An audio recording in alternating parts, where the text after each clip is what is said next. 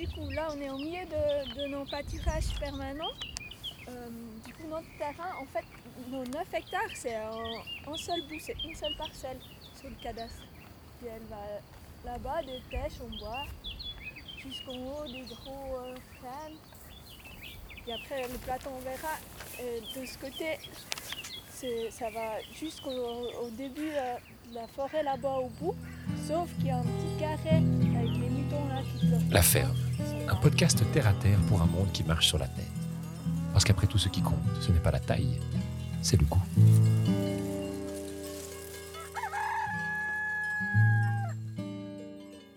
En fait, ce qu'on a besoin, c'est plutôt un ancrage local et puis euh, de, se réinsérer dans nos, territoires et puis de, oui, créer une, une solidarité internationale avec d'autres mouvements, mais, mais de, de sortir de ce, ce, rapport un peu d'aide au développement comme ça, plus de...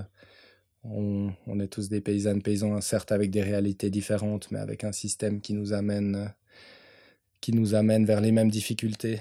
on y tient tous euh, vraiment très fortement. Ça nous est pas juste tombé dessus comme ça. On a vraiment mis tous beaucoup d'énergie pour arriver ici.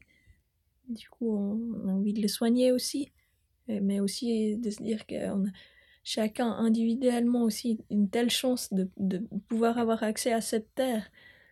Si tout n'est pas exactement comme je veux, bah c'est déjà super de, de, pouvoir faire tout ce que je peux faire. Puis bah si moi j'ai dû lutter, bah tant mieux qu'il y en ait d'autres qui aient la chance aussi d'essayer d'essayer ouais, essayer un peu les choses qu'ils avaient envie de faire. Que vous soyez pousseur et pousseuse de légumes ou simple curieux, bienvenue à vous sur La Ferme, le podcast. Aujourd'hui, je vous propose de découvrir la ferme du Joran, située au bord de l'Orbe. C'est ici qu'un collectif s'est établi afin de développer un projet de ferme aussi utopiste que réaliste. J'ai eu le plaisir et la chance de passer un temps avec Madeleine Weiermann et Dylan Barclay, qui ont eu la gentillesse de nous faire traverser les différentes étapes qui les ont menés d'une idée un peu folle jusqu'au travail de ce bout de terre. Ensemble, on a abordé leurs différentes expériences d'accès à la Terre, mais également leur fonctionnement collectif. Et pour finir, Dylan et Madeleine nous montrent qu'un autre rapport à l'argent est possible et expérimenté concrètement aujourd'hui. Une magnifique histoire faite de passion et de patience que je me réjouis de partager avec vous. Alors, asseyez-vous confortablement, ou pas d'ailleurs, vissez bien vos écouteurs à vos oreilles, et c'est parti pour une petite heure en compagnie de Dylan et Madeleine. Alors magnifique, ça tourne. Merci beaucoup de m'accorder ce temps-là. Euh, on est là donc à la ferme du Joran et puis eh ben, grâce à vous, on va pouvoir découvrir un petit peu cet endroit, comment il est fait, comment il est né, qu'est-ce que c'est, pourquoi il s'appelle la ferme du Joran. Mais euh, avant ça, moi j'ai aussi envie bah, d'apprendre à vous connaître et puis avoir un peu vos parcours, que les gens se fassent un peu une idée de, de qui vous êtes. Alors, euh, présentez-vous peut-être. Euh, qu'est-ce qui vous a amené à être ici aujourd'hui? Alors, moi je m'appelle Dylan, j'ai pas de formation agricole à la base, plutôt. Enfin, j'ai grandi dans la région, dans un bled d'à côté. J'ai plutôt fait de formation euh, mécanique d'automaticien. Après, j'ai fait plusieurs études à droite à gauche euh, à Lausanne et à Genève. Et puis, ça fait une vingtaine d'années qu'on tripe avec plusieurs personnes euh, sur cultiver la terre. pas de formation agricole, plutôt. Enfin, je voulais faire ingénieur agronome après différentes, différents voyages et études. Et puis, quand j'ai voulu commencer euh, la fin, j'ai commencé la formation d'ingénieur agronome. Et on m'a proposé d'aller travailler au Jardin des Charretons, qui était une coopérative maraîchère à Genève. Et je me suis dit au début, ah ben, je continue ma formation d'ingénieur agronome en parallèle, ou au moins je continue à continuer certains cours que je trouvais intéressants. Et finalement, la pratique en elle-même euh, correspondait beaucoup plus à ce que, à ce que j'attendais que ce que j'apprenais vraiment en cours. Puis du coup, pendant cinq ans, je suis resté dans cette coopérative maraîchère. Et puis après, je suis revenu un peu dans la région parce qu'il y avait plusieurs personnes euh, que je connaissais qui étaient par ici et que les projets agricoles se précisaient de plus en plus. Et puis, deux ans après être revenu par ici, on a eu cette possibilité de la ferme du Joran. Et toi, qui es-tu? Madeleine. Euh, je je viens pas du monde agricole non plus, ou même encore moins. J'ai grandi euh, à Bumplitz. Euh, je suis citadine. Je fais une formation de ferblantière. C'est plutôt les chantiers qui c'est un peu euh, mon monde à la base. Euh, à travers des activités euh, militants, j'ai découvert la Via Campesina et j'ai rencontré plein de jeunes qui, qui croyaient dans, dans un avenir dans l'agriculture, qui étaient convaincus qu'on on pouvait aujourd'hui devenir agricultrice et produire de la nourriture d'une manière euh, euh, quoi, écologique intéressante, et qui, qui avaient la passion pour euh, ce métier de la terre et qui, qui m'ont un peu infecté avec leur, leur passion. euh, et surtout avec cette conviction que peu importe où tu viens, tu peux euh, devenir paysan. Et puis, même qu'il en faut des jeunes qui ont envie de faire ça, ce métier. Du coup, euh, ouais, euh, avec plein d'autres amis, on a commencé à discuter beaucoup et souvent sur comment on fait pour euh, trouver des terrains et arriver à s'installer en collectif dans une ferme. Et à un moment donné, bah, où il y a eu ces réflexions sur il faut être formé quand même, bah, euh, j'ai refait une formation, j'ai fait un apprentissage d'agricultrice que j'ai terminé à 30 ans. Qui était une super expérience dans une petite ferme à Genève aussi, qui m'a vraiment permis de découvrir euh, mais tellement de choses, tellement d'endroits, et tellement de savoir-faire que c'est c'est vraiment grandiose. Même, je dirais même à l'école d'agriculture, j'ai découvert tellement de choses que j'aurais jamais cru euh, pouvoir découvrir. C'était vraiment une très belle expérience. Ok, donc tu recommandes si jamais les gens se posent la question de se dire euh, ça- vaut euh, la peine. De, de- Moi, je trouve que ça vaut la peine de faire un apprentissage, de prendre ce temps aussi, vraiment de se dire j'ai deux ans où je fais que ça. C'était très intensif, mais c'était hyper passionnant de, de se focaliser sur ça, sur tout ce que tu peux, tu peux apprendre. Dans ce qu'on on proposait tellement de matières, c'était infini. Mm. C'est- ouais, ça vaut clairement la peine aussi de passer par une école d'agriculture officielle. Après, j'ai la chance d'être née en Suisse allemande euh, et du coup d'avoir pu faire ça dans l'école bio à Berne. Je suis pas sûre que j'aurais eu le- la même passion si j'avais dû passer par un cursus conventionnel. Ok. Et du coup, en Suisse romande, il n'y a pas de, de formation, euh, il n'y a pas d'école bio. C'est que... Il y a un cursus bio, mais c'est pas un cursus entièrement à part, c'est des heures supplémentaires. Du coup, c'est pas c'est pas pareil que d'avoir que des, des des enseignants et enseignantes qui qui, qui sont passionnés par le bio euh, du début à la fin et qui vont t'enseigner que ça. Il y a clairement autre chose qui est transmis euh, dans ce genre de cursus. Et Pour avoir une idée, entre le moment où vous vous êtes dit, ah tiens, l'agriculture, c'est quelque chose qui pourrait m'intéresser, ou le retour à la terre, c'est quelque chose qui, qui me fait envie, et le, le premier jour dans cette ferme, il y a combien de temps? 15 ans 15 ans, à peu près. Ok. Intéressant d'avoir un ordre de grandeur aussi pour les gens qui se disent, tiens, tout d'un coup, euh, j'ai vu un film, j'ai lu trois livres, et euh, l'année prochaine, je vais m'installer. Euh, Et puis il y a eu un peu un moment qu'on se rappelle comme ça où parce qu'on commençait à discuter avec plusieurs personnes, puis il y a eu un peu une première réunion pour discuter un peu plus concrètement, de voir des envies des gens, puis c'était un peu dix ans avant de d'accéder à la ferme du genre. Quoi. Ok. Donc il y avait cinq ans qui étaient plus personnels, vous, euh, un- un- une envie qui, est, Se qui mûrit, et Voilà. puis... euh, se convaincre, se décider de faire de la place dans sa vie, faire les premiers stages. Mm. Même on avait décidé de faire un petit voyage dans différentes fermes. Je pense que c'est ça qui a pris euh, Ouais. le premier laps de temps. Vous vous souvenez du, du moment où vous vous êtes dit c'est ça que je veux faire? Qu'est-ce S'il y a eu un élément déclencheur, s'il y a eu un. C'est quoi qui a fait que qu'il y a une envie? Parce que c'est des gros changements quand même, c'est pas.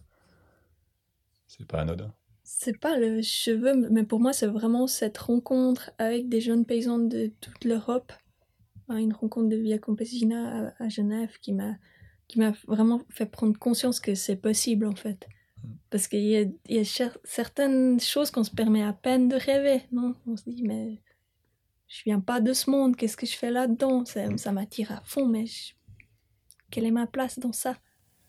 Puis ce qu'on voit aussi dans les champs, ça nous attire peut-être moins que d'autres manières de cultiver. Ou euh, on se dit que c'est pas possible d'être un, un petit paysan une petite paysanne euh, avec une, une ferme à taille humaine, avec euh, plein de cultures différentes, avec peut-être des animaux différents.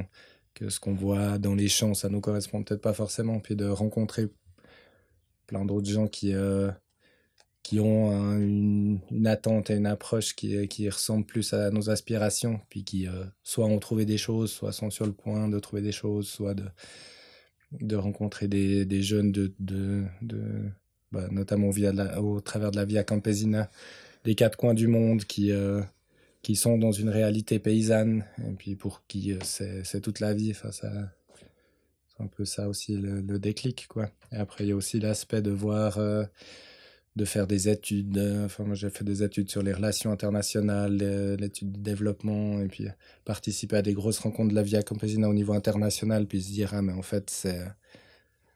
En fait, ce qu'on a besoin, c'est plutôt un ancrage local et puis euh, un- de, se réinsérer dans nos, dans nos territoires et puis de, oui, créer une, une solidarité internationale avec d'autres mouvements, mais, mais de, de sortir de ce, ce rapport un peu de- d'aide au développement comme ça, plus de... On, est tous des paysannes, paysans, certes avec des réalités différentes, mais avec un système qui nous amène, qui nous amène vers les mêmes difficultés. Et puis euh, de, de voir qu'il y a une aspiration un peu à, la, terre, enfin, à la paysannerie. euh, Enfin voilà, on, vient un peu de là quand même. Des, des rencontres et puis une envie d'être euh, inséré, intégré, ancré localement pour, pour faire quelque chose. Puis ça faisait aussi un peu du sens dans nos réflexions éthiques sur euh, le fonctionnement du monde actuel. euh. Pour nous, c'est ce qui faisait le plus sens pour euh, avoir un métier qui corresponde aussi à notre idéal un peu de justice sociale et écologique. Et de, ouais, mais vraiment ces rencontres avec des gens qui étaient déjà installés quelque part, puis de voir des, les magnifiques endroits aussi qu'ils ont créés, Mm. de pouvoir traverser des jardins où il y avait plein de gens qui travaillaient, de, ouais, de, de voir tout ce que tu arrives à faire avec la terre, c'est c'est- c'est vraiment hyper beau. Vous avez pu aller voyager puis rencontrer les gens euh, ailleurs. Mais pour moi, c'était des voyages extrêmement locaux. Ouais. C'est entre Genève et, la France un peu. Ok. Un peu l'Autriche Euh, aussi. l'Autriche un peu. On n'est pas allé très loin. Mais c'était aussi ça, parce qu'on. de se dire que tu as envie de faire quelque chose chez toi, bah, tu as besoin d'exemples, justement chez toi, Ouais. qui ressemblent à ton contexte, qui est, qui est jamais. Ouais, non. Ça te sert à rien de. C'est magnifique des exemples en Australie ou en Asie ou je sais pas quoi, mais c'est pas chez. Ouais. On se sent C'est pas pas. notre écosystème. et C'est pas... On est quand même ouais, juste dépendant de, la- de notre climat, de notre écosystème, nos sols, et puis on s'adapte. Ok, donc il y a 15 ans, vous avez ce, ce changement. Il y a 10 ans, il y a la première rencontre. Et du coup, c'est quoi? Vous arrivez à me, à me retracer rapidement ces 10 ans entre, euh, entre cette première rencontre et, euh, et l'arrivée ici? Finalement, on, est...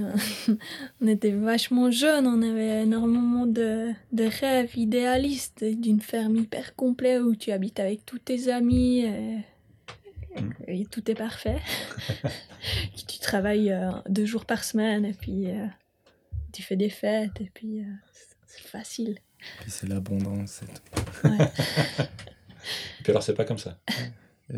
Puis euh, il y a eu un peu ce moment où euh, on voyait que c'était, enfin justement cette réunion d'il y a 10 ans et puis d'autres discussions, on voyait que c'était pas, enfin que c'était un peu un rêve, un envie, un idéal pour plein de gens, mais que c'était pas tellement le moment. Puis du coup c'est un peu là qu'on est parti pour se dire ah ben c'est maintenant qu'il faut en fait se former euh, un peu plus concrètement. Puis c'est du coup un peu plus à ce moment-là qu'on a commencé à faire des stages, des formations diverses. Et c'est un peu il y a un peu deux ans avant, euh, trois ans avant Joran, que vous, vous avez euh, racheté une maison à, Premier, et puis repris la fromagerie de Jurion, et enfin, commencé à s'insérer un peu dans le tissu agricole local. Et puis après, peut-être deux ans avant Joran, qu'on a commencé avec plus de personnes à faire euh, les plantages, enfin, faire des, des cultures en commun pour euh, apprendre à se connaître, créer plus de confiance, voir si on avait effectivement le même idéal de, culture, de, manière de produire, de confiance réciproque, quelles étaient nos attentes euh, plus réelles, enfin confrontées plus à la réalité. Et puis c'est ce qui a permis que le moment où euh, cette ferme nous est un peu tombée sur le nez, ben on était, je pense qu'on n'était pas prêt, mais ça nous a permis de nous dire, ben, on n'est pas prêt, mais il faut pas louper cette occasion, quoi peut-être aussi, c'est assez drôle d'y repenser, mais j'ai vraiment un, souvenir de. J'étais un peu au. Bah, du coup, on a dit qu'on se lançait vraiment dans. Quoi, on a fait des stages, des cours, des machins. C'était jamais assez complet. Ça nous donnait pas l'impression de pouvoir vraiment gérer quelque chose par nous-mêmes. Mm. Puis, euh, du coup, on s'est dit, bon, bah, il y en a un qui fait l'apprentissage, l'autre, il, il, se forme en agronomie. Et, et puis, on a continué à s'intéresser du le, côté politique, le côté militant, et euh, aller à des rencontres assez souvent, dont une où, il y avait vraiment un, vieux gars qui était un peu là, ouais, mais faut, faut aussi comprendre, qui faisait vraiment tout un moralisateur, un peu, faut comprendre aussi euh, les, les, gens de la campagne, dans les villages, ou même des familles paysans, bah, vous, arrivez, vous êtes des extraterrestres, vous venez, pour eux, vous venez de nulle part, vous n'êtes pas là. C'est pas juste en venant là et puis dire je veux de la terre, qu'ils vont te faire confiance, que es vraiment, c'est obli pour lui, c'était obligatoire que tu passes par un moment où tu vas être employé chez quelqu'un, où tu vas devoir euh, te conformer au, finalement à ce qui est normal actuellement dans le village pour pouvoir euh, devenir quelqu'un, mm. pour pouvoir faire des demandes. Et du coup, ça semblait un peu. Je sais pas, ça m'a un peu fait bon, bah, s'il faut passer par là, bah, faut passer par là, je sais pas. Alors, on, du coup, on trouve un paysan euh, qui est d'accord de nous engager. Puis, euh, il n'était pas tout à fait d'accord de nous engager, mais on savait qu'il avait qu'il valorisait pas du tout l'entier de son lait et puis du coup c'était d'essayer de lui proposer, euh, lui proposer d'acheter tout son lait et puis euh, de le transformer et puis en échange avoir accès à la terre, pouvoir cultiver et pouvoir apprendre, quoi, profiter de son savoir-faire, parce que quand même toujours, c'est pas parce que tu as fait deux ans d'apprentissage que, que, tu sais vraiment faire euh, mm. cultiver la terre. Il te manque quand même. Quoi, ça veut dire que tu as vu chaque saison deux fois, c'est rien. Ouais, ça. et, et donc ça, ça a quand même vachement bien. Moi, j'ai l'impression que c'était quand même finalement un pas si mauvais conseil. De dire, bah... De prendre le temps d'aller avec les gens qui sont déjà en train de faire dans, dans les campagnes pour, euh, pour apprendre à leur côté. Pour apprendre à leur côté aussi pour. Euh... Créer un lien de confiance. Euh. Ouais, et puis montrer que tu as envie d'être solidaire, qu'il y a quelque chose à faire ensemble, réellement. Que dans sa ferme, bah, il y avait personne qui avait le temps de s'occuper de son lait, alors qu'il avait besoin. Si tu as des animaux qui donnent du, ce lait de chèvre, il fallait bien le valoriser. C'était dommage de ne pas le valoriser plus. qu'on pouvait lui offrir ça, qu'on avait quelque chose à apprendre les uns des autres. Et ça, ça a marché. Et du coup, vous avez fait ça combien de temps, à peu près? On a fait du fromage pendant trois saisons. Trois saisons. Ouais. Et puis, euh, tu demandais d'où venait le nom avant du Joran. Ça, c'est le... C'est euh, Cora et Madeleine qui ont qui ont euh, repris cette fromagerie à la base. Puis il y avait plusieurs travaux à faire, euh, notamment une grande paroi de la fromagerie. C'était une fromagerie qui était plus utilisée depuis plusieurs années. Ça faisait au moins dix ans que c'était un local vide. Il y avait des catelles sur tous les murs, mais un mur entier qui manquait. Puis du coup, euh, déjà, c'était deux femmes qui reprenaient cette fromagerie. Déjà, ça, ça papotait un peu dans le village, mais en plus, là, elles étaient les deux en train de refaire complètement cette paroi. Et puis, il y a un paysan du village qui est passé et puis qui a dit Ça tiendra jamais au premier coup de Joran. Et puis, du coup, euh, elles se sont appelées la fromagerie du Joran. Et puis, la paroi est toujours là. Et puis, euh, la ferme a repris, et a décidé de reprendre ce nom. Excellent. Comme pied de nez un peu à aux gens qui, qui manquent peut-être un peu de confiance. Euh, ouais, ouais justement ce regard campagnard sur de toute manière, on vient de la ville et puis euh, on n'a que des, que des deux mains gauches et puis qu'on ne s'en sortira jamais. Et puis peut-être aussi qu'on est quand même, je pense qu'on était quand même aussi conscient qu'il y avait un, quelque chose de grand qui nous venait en face, mais qu'on avait qu'on a envie de relever ce défi. Donc, ouais, 5 ans d'élaboration, un groupe qui se met en place, vous vous formez, vous commencez à travailler un peu avec les paysans paysannes du, du coin, et tout d'un coup, il y a cette opportunité. Elle arrive comment, c'est qui, et puis comment vous avez réussi à, à la concrétiser? De fait, on, est, quoi, on a un peu essayé plein de choses. On est allé parler avec beaucoup de monde, on a dit à tout le monde qu'on cherchait des terres. On est allé jusqu'à envoyer une lettre à tous les paysans. Qu'on a trouvés dans le bottin de notre région pour leur demander de la terre. Euh, Il n'y a pas du tout eu de réponse, aucune. Euh, ça, c'était un peu un coup dur. Après, chaque fois qu'il y avait des terrains à vendre, bah, on a essayé.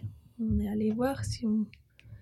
Puis euh, là, il y a toujours un cousin, un petit cousin, une nièce, je sais pas où, qui passe devant toi. Il y a ce truc de- de- d'ancrage familial qui est tellement profond que même si les gens ils se connaissent pas, le fait qu'il y a un lien familial, même éloigné, bah, il va passer devant. Puis c'est, c'est, c'est- ouais, c'est trop fort. On peut pas aller contre ça. C'est un peu une, une trahison de vendre, euh, de vendre du terrain, euh, quand même, dans le monde paysan, on a l'impression. Ça doit rester au sein de la famille, ça doit. C'est vraiment- C'est un échec, en fait, si la, si la ferme, elle, est pas, elle passe pas d'une génération à l'autre. Il y a un peu toute la vie euh, des paysans paysannes qui est là pour, euh, pour euh, ce moment de transmission à la génération d'après. Puis il y a vraiment c'est un tabou assez énorme de la fin d'une ferme, par exemple, le rachat par une autre ferme, ou encore pire, le rachat par des gens qui sont pas du village. C'est Mm. c'est quand même assez, assez tabou et pas très bien vu. Puis je pense qu'on a pu euh, acheter ici parce que c'était une situation extrêmement compliquée. Les, anciens, c'est une, une copropriété et il y avait qu'un copropriétaire qui voulait vendre. Du coup, il y avait qu'une part à vendre. On savait que si on achetait, on allait s'intégrer dans quelque chose qui existe, qui n'est plus du tout agricole. Les gens, ils ont, ils exploitent pas, ils louent leur terrain. Ils louaient à cette personne qui nous a vendu cette, cette terre, quoi, ou une autre partie de la ferme.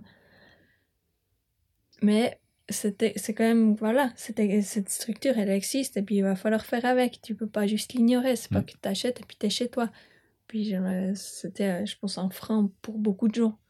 En plus du fait que c'était, c'était hyper cher, que c'est le, bah, le prix maximum licite. Il y a du bâtiment, il y a des bâtiments pas mal de bâtiments et du coup ça, ça fait que ça coûtait cher. Puis pour quelqu'un qui vou- pour un paysan qui voulait juste les terrains, je pense que c'était trop cher, ça n'avait pas de sens. C'est combien cher? On peut dire un prix. Ça nous a coûté euh, 630 000 francs pour racheter euh, du coup un tiers de, de la ferme.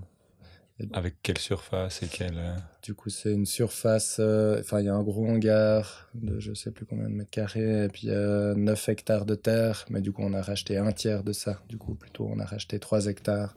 Ok, Dont la moitié est pas labourable. d'accord. Donc 1,5 hectare cultivable quelque part ou. ou- euh, de cet ordre-là, ouais.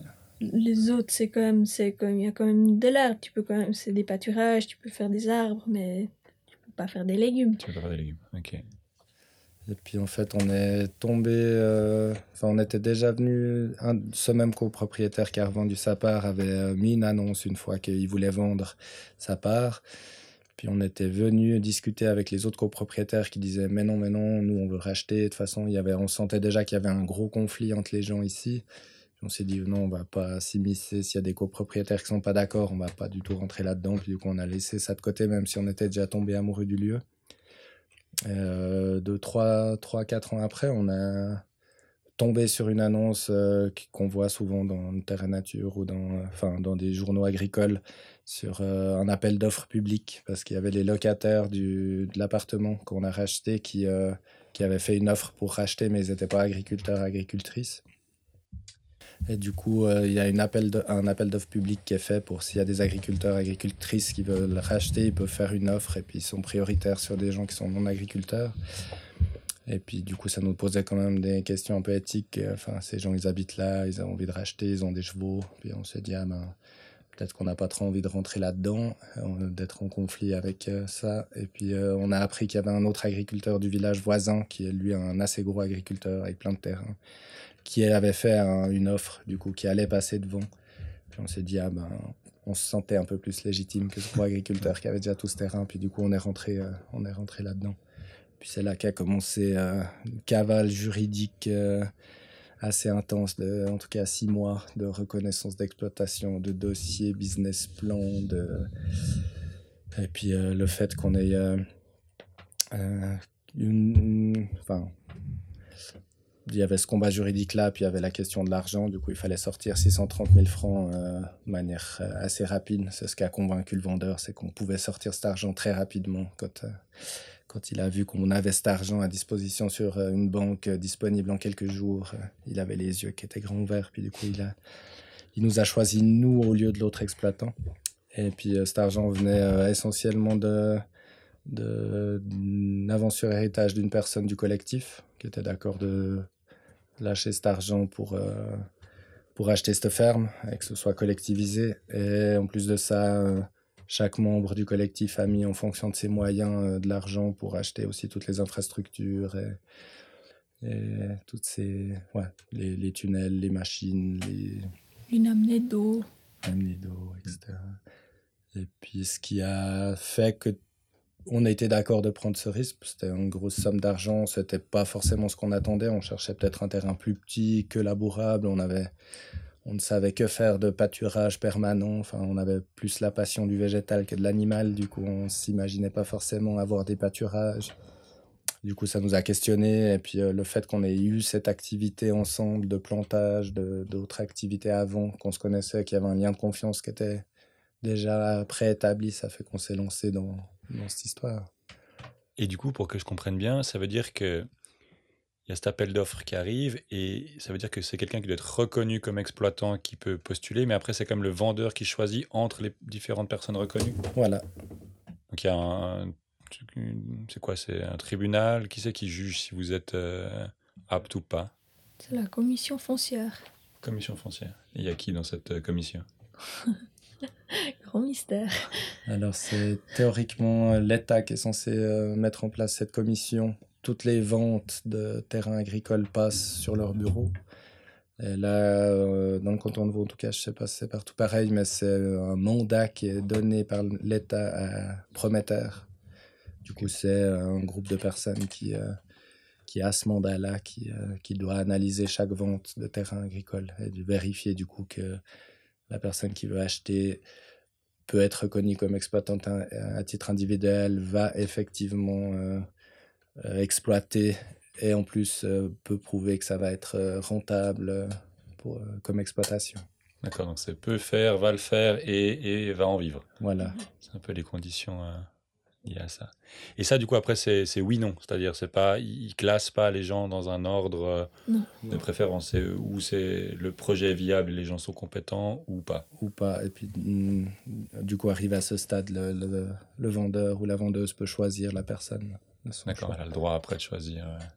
Et ça veut dire que sur chaque vente, qui a, mettons que vous postulez sur 10, euh, sur 10 terrains différents, c'est 10 postulations différentes, ou une fois que vous avez le stempel, vous êtes valide une fois qu'on a le stempel, on, est valide. Parce que c'est comme n'importe quelle exploitante qui a déjà une ferme aujourd'hui, si elle veut racheter des terrains ou même une ferme entière, son statut il, est acquis. Et elle, ne devra plus prouver. Euh, en fait, il est acquis par son activité quotidienne. Ok. Donc c'est une démarche quelque part à faire une fois. Il faut prouver une fois au monde.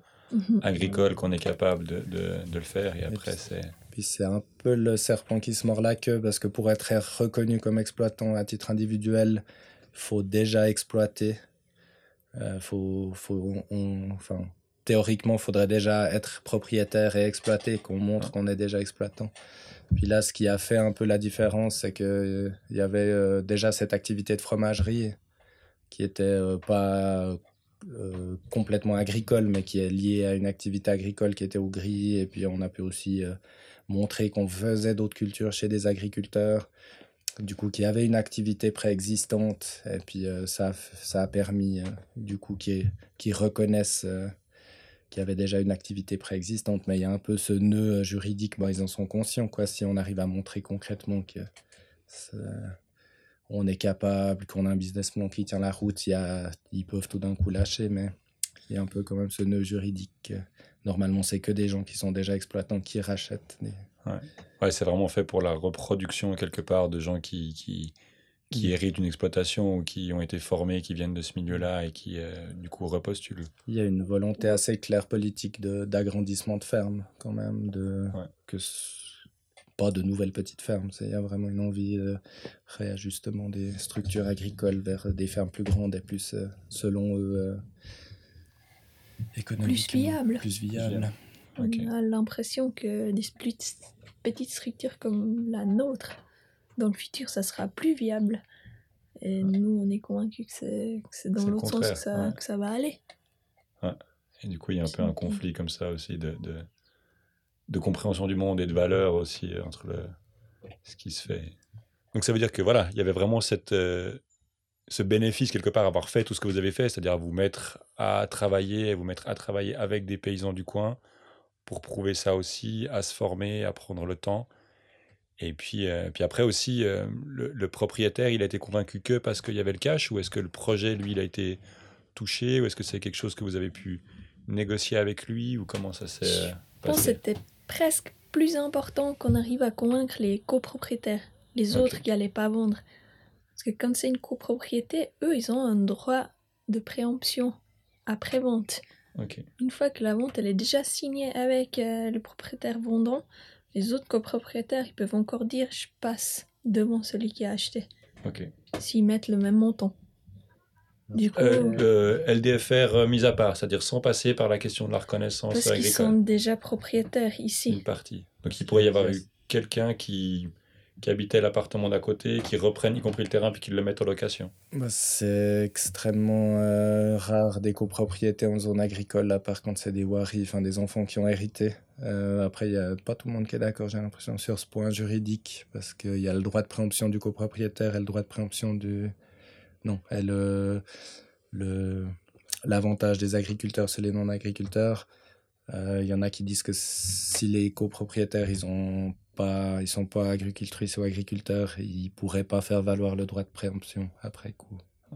De fait, au moment où nous on a acheté, effectivement, nous on n'était pas certains qu'il avait ce droit de préemption, mais on a, du moment où ce doute il existe, bah tu veux être sûr qu'ils vont pas faire euh, quoi, voilà qu'ils font vont pas faire valoir leur droit ou euh, de pouvoir euh, racheter même que toi tu as déjà signé. Ça veut dire que vous avez dû aller convaincre les personnes ici aussi de voilà. Et eux c'était finalement presque plus simple quoi. Ils eux ils, tous finalement quoi voilà on est arrivé dans une situation de conflit et, on a réussi à, montrer à tout le monde que on pouvait être une partie de, de solution à, à ce conflit qu'il y avait une personne qui allait sortir de cette PPE, on allait arriver comme une nouvelle personne et, ça, ça, allait peut-être apaiser la situation.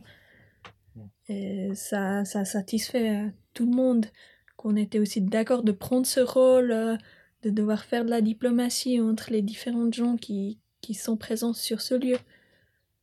C'était pas un rôle hyper simple, mais j'ai l'impression on n'aurait pas eu accès à, ce terrain s'il n'y avait pas eu ce conflit non plus, parce qu'il y a quelqu'un d'autre. Ça aurait été trop facile pour n'importe qui d'autre. Et puis le fait que les, copropriétaires soient d'accord, du coup ils nous ont signé des promesses de, de beau. Euh, du coup que tous les copropriétaires allaient nous signer un bail sur l'entier du terrain agricole de la PPE. Et puis ça c'est aussi euh, ce qu'on a pu envoyer à la commission foncière pour leur montrer que on pourrait exploiter en effet 9 hectares et pas que 1,5 okay. dont on, a, aurait la propriété. Ça, ça aussi fait un peu. Enfin, c'est toute une série de choses qui font que, à un moment donné, ils disent oui, c'est bon, ils, ont, ils, sont... ils peuvent être exploitants à titre individuel. Ok. Donc, ouais, un, un, long chemin à la fois individuel et collectif pour arriver à, à être là. Et puis, qui, euh, moi, ce que je trouve assez impressionnant, c'est ce côté de dire. Euh, il faut faire ce qu'il faut faire. Puis il faut aller dans. Euh, y compris dans des moments un peu compliqués ou rentrer dans des choses où en fait on n'aura pas accès si on essaie le, la grande propriété euh, pas trop chère, euh, labourable et bien, ben, c'est quelqu'un d'autre qui l'aura. Et, avec des statuts hybrides, il faut aller dans des, dans des choses hybrides. Et c'est assez, courageux de votre part d'être allé au bout de, au bout de cette histoire-là. Et, et, là, ça fait combien de temps maintenant que vous êtes établi? Du coup, là, c'est notre sixième saison qu'on a commencé. Et formellement, peut-être pour revenir sur la question de l'achat, euh, bah, du coup, vous êtes un collectif organisé. On voit que vous étiez plusieurs à y réfléchir, que l'argent est venu de plusieurs sources, mais si je me trompe pas, c'est pas possible d'acheter à plusieurs. Ou, donc, comment ça s'est comment ça s'est passé formellement?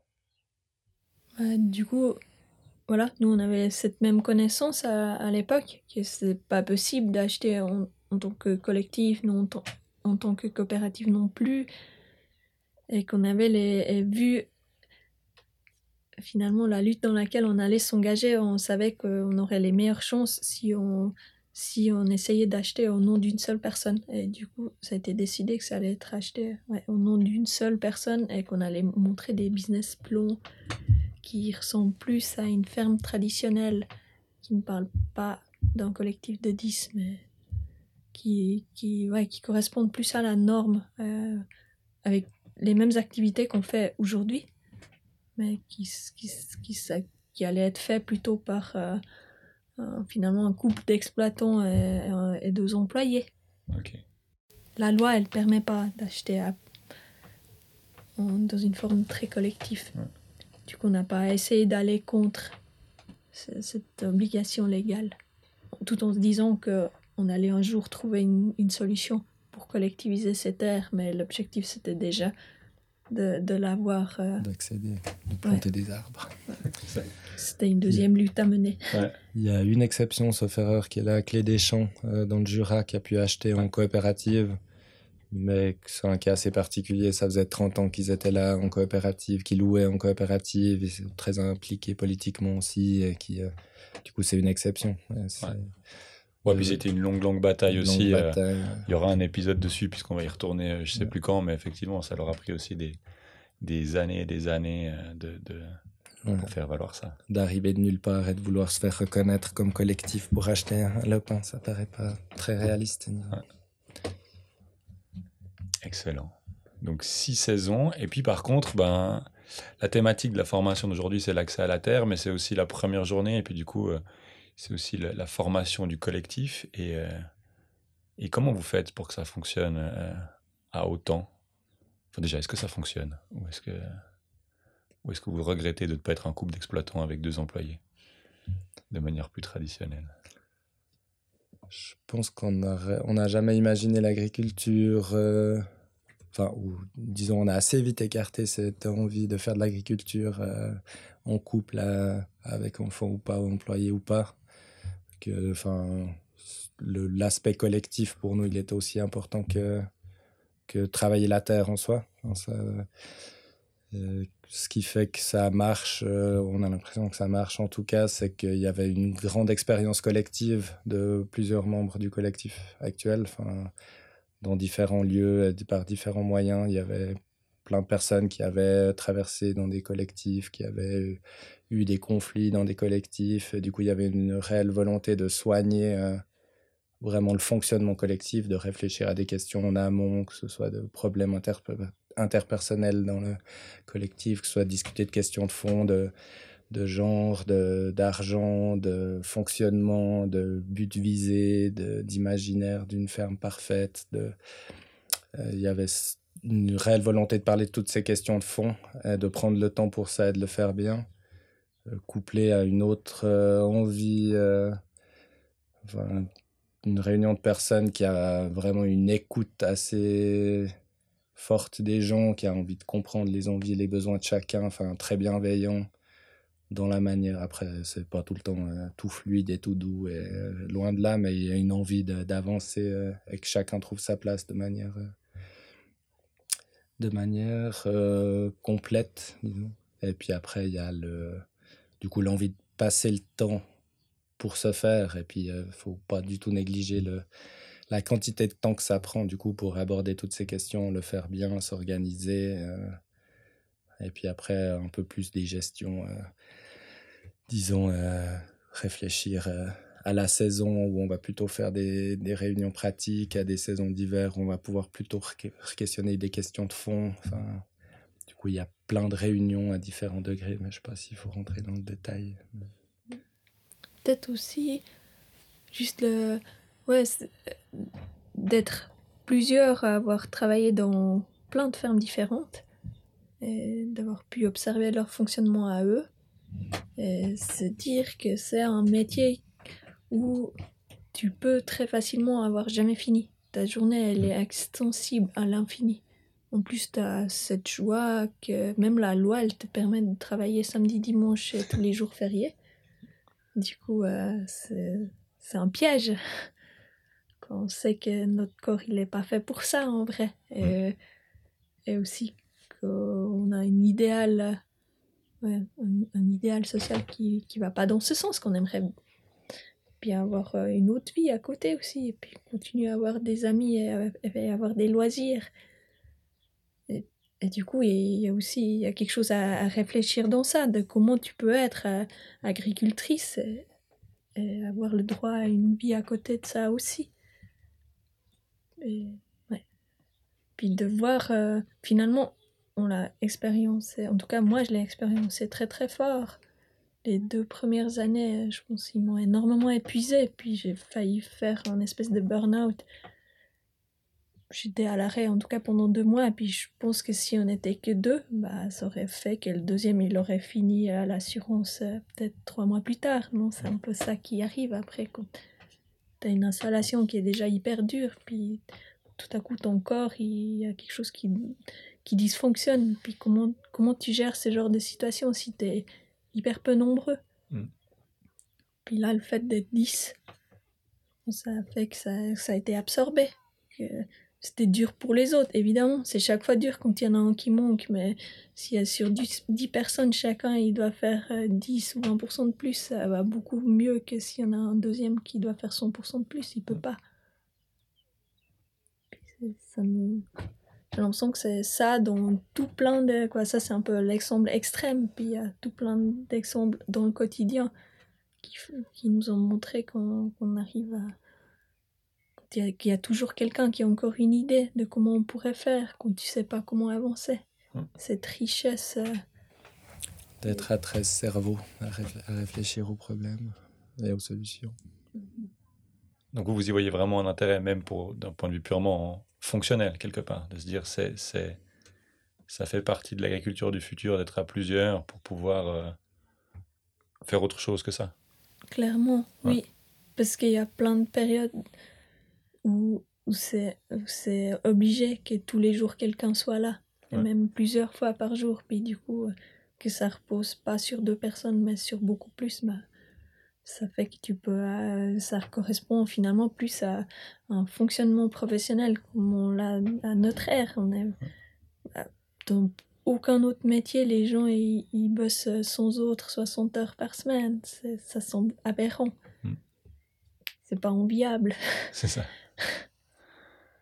Et euh, tu disais on rentre pas forcément dans le détail de, de des types de réunions et des outils effectivement parce qu'on va pas le faire sur chaque réunion mais si vous aviez euh, voilà, trois conseils à donner ou, euh, à un collectif qui démarre sur, sur des, des, outils un peu concrets comme ça pour, euh, pour faire que ça dure, ce serait quoi? J'ai l'impression qu'il y a des outils chouettes qu'on a mis en place. Bon, on est, on est 13, du coup, c'est peut-être pas le cas de tout le monde, mais euh, ce sera pas le cas de tout le monde, ou ça l'est pas, d'avoir deux personnes de garde qui changent chaque semaine qui ont la responsabilité de suivre les choses courantes telles que arrosage, suivi des cultures, préparation du panier pour la semaine d'après, euh, qui permettent de décharger la, tête des autres pendant ces périodes-là. Et puis ça fait, on, a essayé de mettre en place ce système en se disant qu'il y a une personne plus formée et une personne moins formée qui font ces semaines de garde pour aussi avoir une transmission de l'information et puis euh, essayer de, de s'auto-former au, de manière euh, enfin, assez chouette. Et puis du coup, c'est chaque, chaque semaine, c'est deux nouvelles personnes qui vont euh, faire tout le tour des cultures, vérifier qu'il n'y ait pas de maladie, euh, organiser la semaine d'après, ce qui fait que ça soulage beaucoup. On n'a pas obligé d'être là les 13 à, réfléchir qu'est-ce qu'on va faire la semaine d'après. Il y a deux personnes qui savent où on en est, qui, qui ont une vision sur les deux, trois prochaines semaines d'après, qui savent ce qu'il y a à faire. Et puis du coup, il y a, ça permet de, de donner des responsabilités à des moments, mais, mais pas que ce soit toujours les mêmes personnes. Euh, du coup, tout le monde doit être un peu au courant de ce qui se passe. Ça, c'est un des chouettes, euh, chouettes trucs qu'on a mis en place. Puis sinon, quand même, des réunions assez régulières euh, et pratiques ou de fond. Enfin, il faut, faut débloquer du temps pour ça et puis essayer de distinguer des réunions euh, purement euh, pratiques euh, hebdomadaires. Par exemple, on fait des petites réunions le lundi et le mardi après dîner. De réunions pratiques de plus large ampleur. Là, c'est tous les deux mois, on fait un mercredi après-midi pour régler 20, 25, 30 points. Et puis, quand même garder de la place pour des questions de fond. Là, on fait deux gros week-ends pendant l'hiver de, de remise en question du projet, de voir où les gens sont, de savoir comment les gens imaginent la suite, comment ils s'imaginent l'année d'après, qu'est-ce qui va, qu'est-ce qui va pas, est-ce qu'ils sont contents. Et puis continuer ces réunions de fond dans le reste de l'année, mais de manière plus espacée. Là, c'est un mercredi euh, par mois aussi, mais pas pendant les grosses périodes de bourre au champ. Essayer de distinguer, enfin, d'aller plus vers le fond quand on est un peu moins stressé par les champs, puis plus vers la pratique quand il y a plus de boulot au champ et de trucs à régler. Comment vous gérez les, euh, les désaccords? Est-ce que vous avez des outils particuliers? Est-ce que parce que vous avez là dans un collectif qui qui tente de régler ça différemment que c'est celui qui crie le plus fort qui a raison. C'est quoi vos euh, de nouveau vos, vos pratiques par rapport à ça? Ou alors vous êtes tout le temps d'accord, mais on est très certainement pas du tout tout le temps d'accord, mais finalement, euh, cultiver, euh, ça veut dire que chaque année tu refais la même chose, mm. d'une façon ou d'une autre.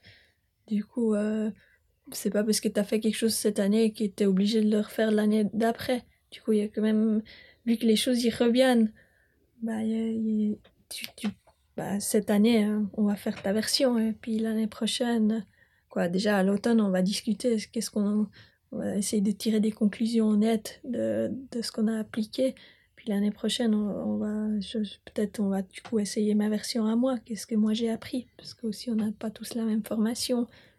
Puis c'était effectivement les premières années pas mal d'ajustements à, à, savoir si l'un ou ce que l'un ou l'autre euh, a appris dans une autre ferme, est-ce que ça s'applique chez nous ou pas? Des, ouais, finalement lequel des facteurs il est plus il est, il est plus important chez nous on pouvait pas savoir d'avance non plus. Quand tu travailles dans la nature c'est un peu difficile. C'est vrai je pense qu'il y a quand même ouais il y a beaucoup ce, ce, respect de juste dire ok hein, maintenant c'est toi et puis après ce sera moi et puis puis on évalue. Ça, c'est dans les cultures que c'est un peu comme ça. Puis euh, il y a aussi ce grand moment de fin d'année où euh, on refait tout le plan de culture, enfin on l'ajuste. Puis là, on essaie que ce soit aussi des personnes différentes qui refassent cet exercice euh, chaque année. Puis après, pour tout ce qui est plus question de fond, euh, sur euh, la, les objectifs de la ferme sur le long terme, sur comment on enfin qu'est-ce qui est important pour nous ou pas, on fonctionne au consensus. Du coup, on, on évolue, enfin tant qu'il y a une personne qui s'oppose à quelque chose on continue à discuter jusqu'à trouver des solutions. Euh, enfin voilà, c'est pour ça que les questions, elles prennent aussi plus de, les questions de fond, elles prennent plus de temps. Et puis qu'elles évoluent aussi euh, peut-être plus lentement, c'est que, enfin voilà, on essaie de trouver des solutions où, euh, même si c'est pas la solution idéale pour tout le monde, tout le monde se reconnaît dedans parce que, enfin en tout cas, il n'y a jamais de vote ou de, de choses comme ça. Enfin, c'est vraiment de trouver un consensus où tout le monde peut défendre l'idée à la fin. Ça prend du temps. Et avec peut-être quand même euh, un plus grand poids à chaque fois aux, personnes les, les, plus concernées. Je vais, je vais pas quoi. Je, vais pas, je vais pas donner mon, je, peux donner mon avis, mais j'aurai pas de poids dans comment on doit aménager une tofiterie parce que j'y travaille pas. Du coup, je pense que c'est hyper important ça aussi de vraiment respecter finalement, il y a aussi une petite sectorisation dans les activités dans lesquelles tu n'es pas impliqué, euh, tu es, un conseiller. Ouais, donc ça implique aussi un, une forme de lâcher prise, une forme de, de, de capacité à pas, à pas se crisper sur les trucs et puis à dire ok ça c'est pas mon problème, ça ce sera pas cette année mais l'année prochaine peut-être et Ce qui est super avec une ferme de cette ampleur, enfin, avec cette diversité, c'est que on est plutôt content de lâcher certains, certains aspects et puis de dire ah mais non on vous fait confiance là pour ça. Et puis de on est plus dans euh, essayer de de pas trop s'épuiser. Enfin il y a forcément cette envie de tout comprendre et de tout euh, euh, qui était là plus forte au début j'ai l'impression. Puis là avec le temps on est bien content de dire ah ben je m'occupe plus du tout de ça et puis ça se passe très bien et puis, euh, Ok, puis ça veut dire aussi que, que chaque individualité a quand même travaillé un peu sur elle pour pas se crisper, et puis que vous avez quand même, au, préalable ou même pendant que vous travaillez, la capacité à, à pas vous énerver quelque part, ou à pas prendre les choses personnellement. Ou... Ouais, il y a aussi justement, enfin, je pense le fait d'avoir beaucoup d'expériences collectives euh, par avant, euh, c'est quand même les gens, ils aiment ça, d'être en collectif. Et du coup, euh, les gens qui sont trop. Que ça énerve trop de faire euh, des compromis et de réfléchir aux, besoins des autres, et ben, ils ont, ils ont déjà changé d'avis par rapport au collectif.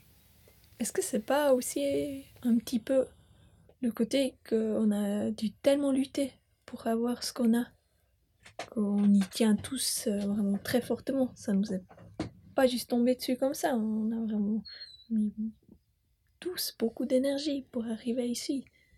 Du coup, on a envie de le soigner aussi, et- mais aussi de se dire qu'on a chacun individuellement aussi une telle chance de, de pouvoir avoir accès à cette terre. Si tout n'est pas exactement comme je veux, bah c'est déjà super de, de pouvoir faire tout ce que je peux faire. Puis, bah si moi j'ai dû lutter, bah tant mieux qu'il y en ait d'autres qui aient la chance aussi d'essayer, essayer, de- ouais, essayer un peu les choses qu'ils avaient envie de faire. Puis, du coup, on, laisse peut-être plus facilement aussi la place à- aux différences. Peut-être on prend un petit moment encore pour discuter de la question du, euh, du modèle économique. C'est-à-dire que voilà, vous arrivez à, à en vivre, à en vivre à beaucoup. Et, euh, et voilà, comment vous faites, combien vous êtes payé concrètement, si on ose le dire, et euh, en, en projeté et en réel à la limite. Et euh, voilà, comment ça se passe à la ferme du Joran? Dès le début, c'était une envie euh, de peut-être la moitié des gens de pouvoir vivre de leur ferme. Et puis l'autre moitié, ils trouvaient que c'était de toute façon aberrant d'essayer de vivre d'une ferme, qu'il fallait trouver d'autres combines pour vivre. Et produire de la nourriture, c'était super, mais financièrement, ça allait pas tourner, puis qu'ils n'avaient pas envie d'avoir cette pression-là. J'ai l'impression que petit à petit, ça a un peu viré dans, dans quelque chose où, maintenant on est, on est presque une majorité à, à avoir un, un- au moins un petit salaire de la ferme. On est 10 sur les 13 à, à avoir un petit salaire.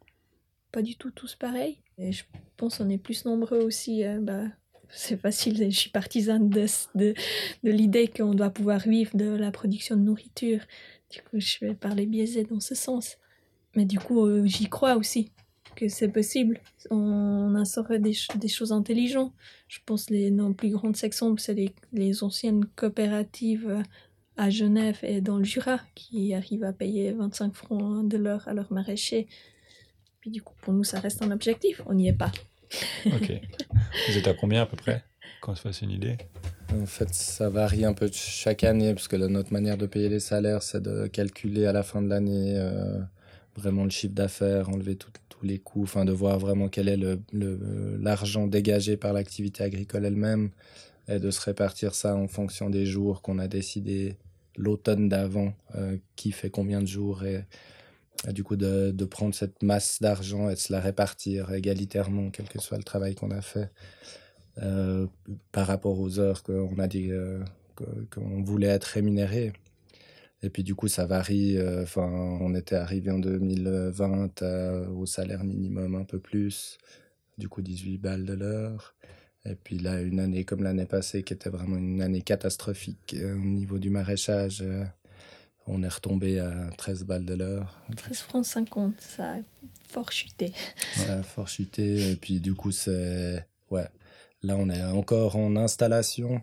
Et puis, du coup, on passe aussi énormément d'heures à faire des choses. Là, on refait notre toit. Il y avait l'installation des tunnels, il y avait la création du local de transformation, il y avait toutes les infrastructures liées au tri et séchage des, des grandes cultures. Enfin, énormément de travail qu'on met, euh, qu'on a mis ces cinq premières années qui sont pas directement, euh, enfin, qui ramènent pas directement de l'argent ou qu'on voit pas dans la comptabilité parce que, à part le matériel qu'on achète, toutes les heures qu'on fait, elles sont pas, elles rentrent pas dans la compta, entre guillemets. Du coup, il y a tout ce travail-là qui est, qui est pas comptabilisé, mais c'est des heures qu'on fait. Du coup, ces premières années, on a aussi mangé un peu du, plus d'argent que ce qu'on a effectivement produit avec les légumes, en se disant qu'après, il y a un outil de production qui est vachement euh, euh, au point. Du coup, les personnes qui arrivent ou les personnes qui restent, euh, c'est normal qu'elles payent une partie, en guillemets, de ces heures, enfin, ou qu'elles aient un salaire un peu moins grand pour payer ces heures d'installation qui ont été données, en guillemets, par les premiers membres, premiers membres du collectif. Mais vu l'évolution depuis le début, quoi, on a commencé à, à 12 francs de l'heure la première année en comptant peut-être la moitié de nos heures, soyons honnêtes, jusqu'au bout. C'est ça, donc euh, quand on parle des heures que vous êtes payées, c'est les heures que vous avez projetées. Donc par exemple, vous dites je vais travailler deux jours par semaine et puis à la fin, c'est ça qu'on paye. Voilà. Mais si vous en avez travaillé six, on ne paye quand même que deux. Voilà. Donc vous êtes parti à 12 francs de l'heure prévu, mais plutôt 6 en fait, si on les compte vraiment toutes. Et puis là, vous êtes monté jusqu'à 16. 16 pour de vrai ou 16 qui sont en fait 8 Non, mais euh, quand même, en 2020, on était quand même à 18 francs. Je pense que c'était. En trichant un peu moins, quoi. En trichant beaucoup moins. C'était quand même vachement euh, déjà plus honnête. Et, on, croyait qu'on allait continuer sur cette lignée. Et puis 21, bah, on, s'est pété la gueule. Non, mais c'était juste la météo euh, était vraiment contre nous. On a travaillé énormément et récolté moins que les années d'avant les personnes qui avaient fait du maraîchage pendant plusieurs années euh, avant celle-là ont toutes dit que c'était leur pire année. Ouais, je crois qu'il y avait un consensus assez clair sur l'année passée, comme quoi c'était vraiment euh, la plus dure depuis un moment et tous ceux qui se sont lancés ou qui. Voilà, c'était vraiment difficile. Il fallait pas prendre ça comme référence. Puis, du coup, on se dit aussi qu'il faut pas. Ouais, voilà, faut pas, pas s'en faire plus que tant. Déjà, c'est chouette de pouvoir se dire que même si c'était une année misérable, on a réussi à, payer des salaires. Il n'y a personne qui a dit à la fin de l'année, parce qu'on a une réunion où euh, effectivement tu es payé ce que tu as dit, ce que tu as, le nombre de jours que tu vas travailler. Donc tu auras cette part-là. Après, tu peux toujours dire, ouais, mais là, avec cet argent-là, je survis pas. Mm. Et, euh, et, du coup, il y a une rediscussion. Et puis, jusqu'à maintenant, il y a chaque fois eu une personne qui a pu dire bah moi je te donne encore ça de mon salaire j'en ai pas besoin j'ai eu un autre revenu je sais pas où j'ai eu moins de frais on essaye d'être solidaire entre nous pour pas que quelqu'un doive dire bah du coup moi en janvier je me trouve un job. C'est quoi on essaie d'éviter euh, le drame. Donc ça veut aussi dire hein, une relation à l'argent qui, est quand même autre que ce qu'on trouve euh, dans, dans la plupart du reste du monde disons. C'est une capacité à à parler du salaire aussi en fonction des besoins et pas forcément que en fonction des, des mérites. Ça, c'est quelque chose que vous aviez posé à la base du projet ou c'est venu, euh, c'est venu comment? C'était une envie très forte au début. Même on pensait peut-être pouvoir collectiviser beaucoup plus, même tout à coup avoir qu'une seule caisse collective ou des choses comme ça. De fait, on n'est jamais arrivé à ça. Hmm. Il y avait comme une barrière trop haute du fait que on travaille ensemble, mais par exemple, on vit pas ensemble, on a chacun notre logement. Du coup, nos réalités sont hyper différentes. Puis il y a certains d'entre nous qui ont des salaires en dehors de la ferme, la moitié des gens. Puis l'autre moitié, ils ont, ils ont plus de salaire en dehors de la ferme. C'est pas pareil non plus. Mais il y avait quand même toujours cette envie que, bah, au moins, d'essayer de, de, faire un maximum de cette idée, effectivement, d'un salaire au mérite, que ça n'a aucun sens que on a eu accès à cet endroit parce qu'il y a des gens qui nous ont donné l'argent et parce que tout le monde a donné ce qu'il pouvait. Est-ce qu'ils se sentaient libres à donner? Puis du coup, il faut que ça continue dans ce sens-là, qu'on partage tout ce qu'on peut, tout ce qu'on se sent euh, à l'aise de partager.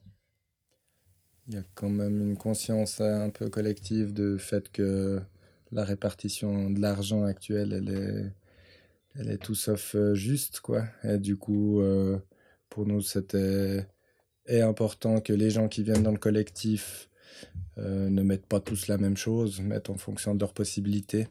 Et puis que s'il y a des gens qui doivent repartir du collectif, ils puissent repartir avec un certain montant de l'ordre de 20 000 francs ou, ou autre, enfin, suivant la, la santé économique de la ferme sur le moment, quel que soit l'argent qu'on a amené en disant que enfin, les gens ils vont passer une partie de leur vie ici, s'investir dans le lieu, etc. Et puis que c'est pas la, quantité d'argent qu'on a amené au départ qui doit être significative.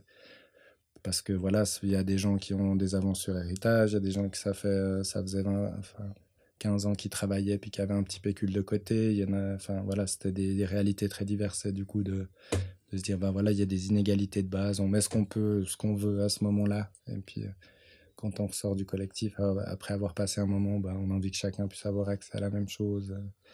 Après, on peut se dire, ah ben moi je pars, mais en fait j'ai une sécurité. Euh, enfin voilà, j'ai autre chose, j'ai pas besoin de cet argent. Et puis, euh, Mais le principe, c'est que chaque personne qui part, elle demande, puisse avoir accès à un peu à un fonds de départ.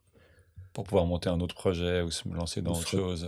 se retourner, d'avoir quelques mois ou une année pour se retourner et faire quelque chose d'autre. Puis finalement, le salaire, c'est la même chose, non? Et euh, vraiment, c'est ton besoin sur le moment qui, qui justifie ce que tu reçois et vraiment aussi le, la confiance que tu as que le jour où toi tu auras besoin, on va t'aider. Bah, ça permet de, de, lâcher prise quand on a t'as pas besoin, que t'as pas besoin de faire l'écureuil. On a été formaté dans ça, mais il y a des discussions qui sont en cours, qui n'ont pas forcément abouti non plus, parce qu'il y a eu beaucoup de questions sur la santé. Est-ce qu'on fait une mutuelle de santé? Que chacun garde sa, sa franchise euh, sur son compte, c'est peut-être pas le plus intelligent, mais qu'on ait une mutuelle ou que si quelqu'un tout d'un coup doit payer sa franchise, puisse avoir cet argent-là. Enfin, il y a un peu des réflexions au niveau de la santé. Après, là, on commence à réfléchir un peu comment on s'imagine euh, la, la fin du travail ici. Euh, notre propre retraite alimentaire, enfin voilà, des questions comme ça, mais qui sont un peu qu'on commence à, toucher maintenant. Excellent, merci beaucoup. Ça fait gentiment une heure qu'on discute. Peut-être pour finir ce matin, euh, un exercice qui était proposé aux étudiantes et étudiants, c'était de décrire, de dessiner et d'imaginer le, le micro-fermier ou la micro-fermière idéale, de quoi il ou elle a besoin, qui sait, comment, comment il est. Dans votre expérience, c'est quoi qui fait l'agriculteur, agricultrice sur des sur petites surfaces idéales? La personne. La personne, pas le lieu, la personne. De quoi de, Qu'est-ce que les gens ont besoin d'avoir, d'être, de connaître pour euh, bah, elle où il est, où il est avec euh, dix autres personnes. Et puis, ensemble, ils ont plein de, de ressources et de capacités euh, et de savoir-faire pratique et de savoir-faire euh, social et relationnel pour, euh, pour arriver à cultiver quelque chose d'intéressant et en même temps de, de pouvoir se dégager des bulles d'air dans ce surplus de travail qu'on a forcément dans des petites fermes et qu'on a nous encore beaucoup maintenant. Je pense euh, c'est bien. Je, rajoutais, je rajouterais juste euh, dans le savoir-faire la passion, vraiment. Vraiment d'avoir cette envie de, de, de, travailler avec la nature et avec ton corps euh, et avec les autres. Merci beaucoup. Je retiens vraiment le le temps que ça vous a pris et que ça vous prend encore, de se dire c'était presque 15 ans de préparation, puis après presque encore 10 ans pour vraiment être établi. Donc c'est un projet presque sur, sur 25 ans de, du moment où on se dit tiens j'ai envie de changer ma vie au moment où on peut avoir un lieu qui tourne et qui tient la route et qui, et qui sort des vrais salaires. Bravo à vous toutes et tous d'avoir euh, fait tout ça, de continuer à le faire. Et puis en plus d'en profiter pour inventer d'autres modes de relation euh, aux autres et à l'argent, c'est assez admirable. Quand ce sera établi, on fera autre chose après. C'est ça. je, bah, écoute, je me, je me réjouis de voir ce que, ce, ce que seront les prochaines aventures. Mm. Et on fera sûrement un épisode sur, euh, sur l'étape d'après. Merci beaucoup du temps euh, accordé et de l'accueil. Et puis, euh, à bientôt. Merci à toi. À bientôt. À bientôt.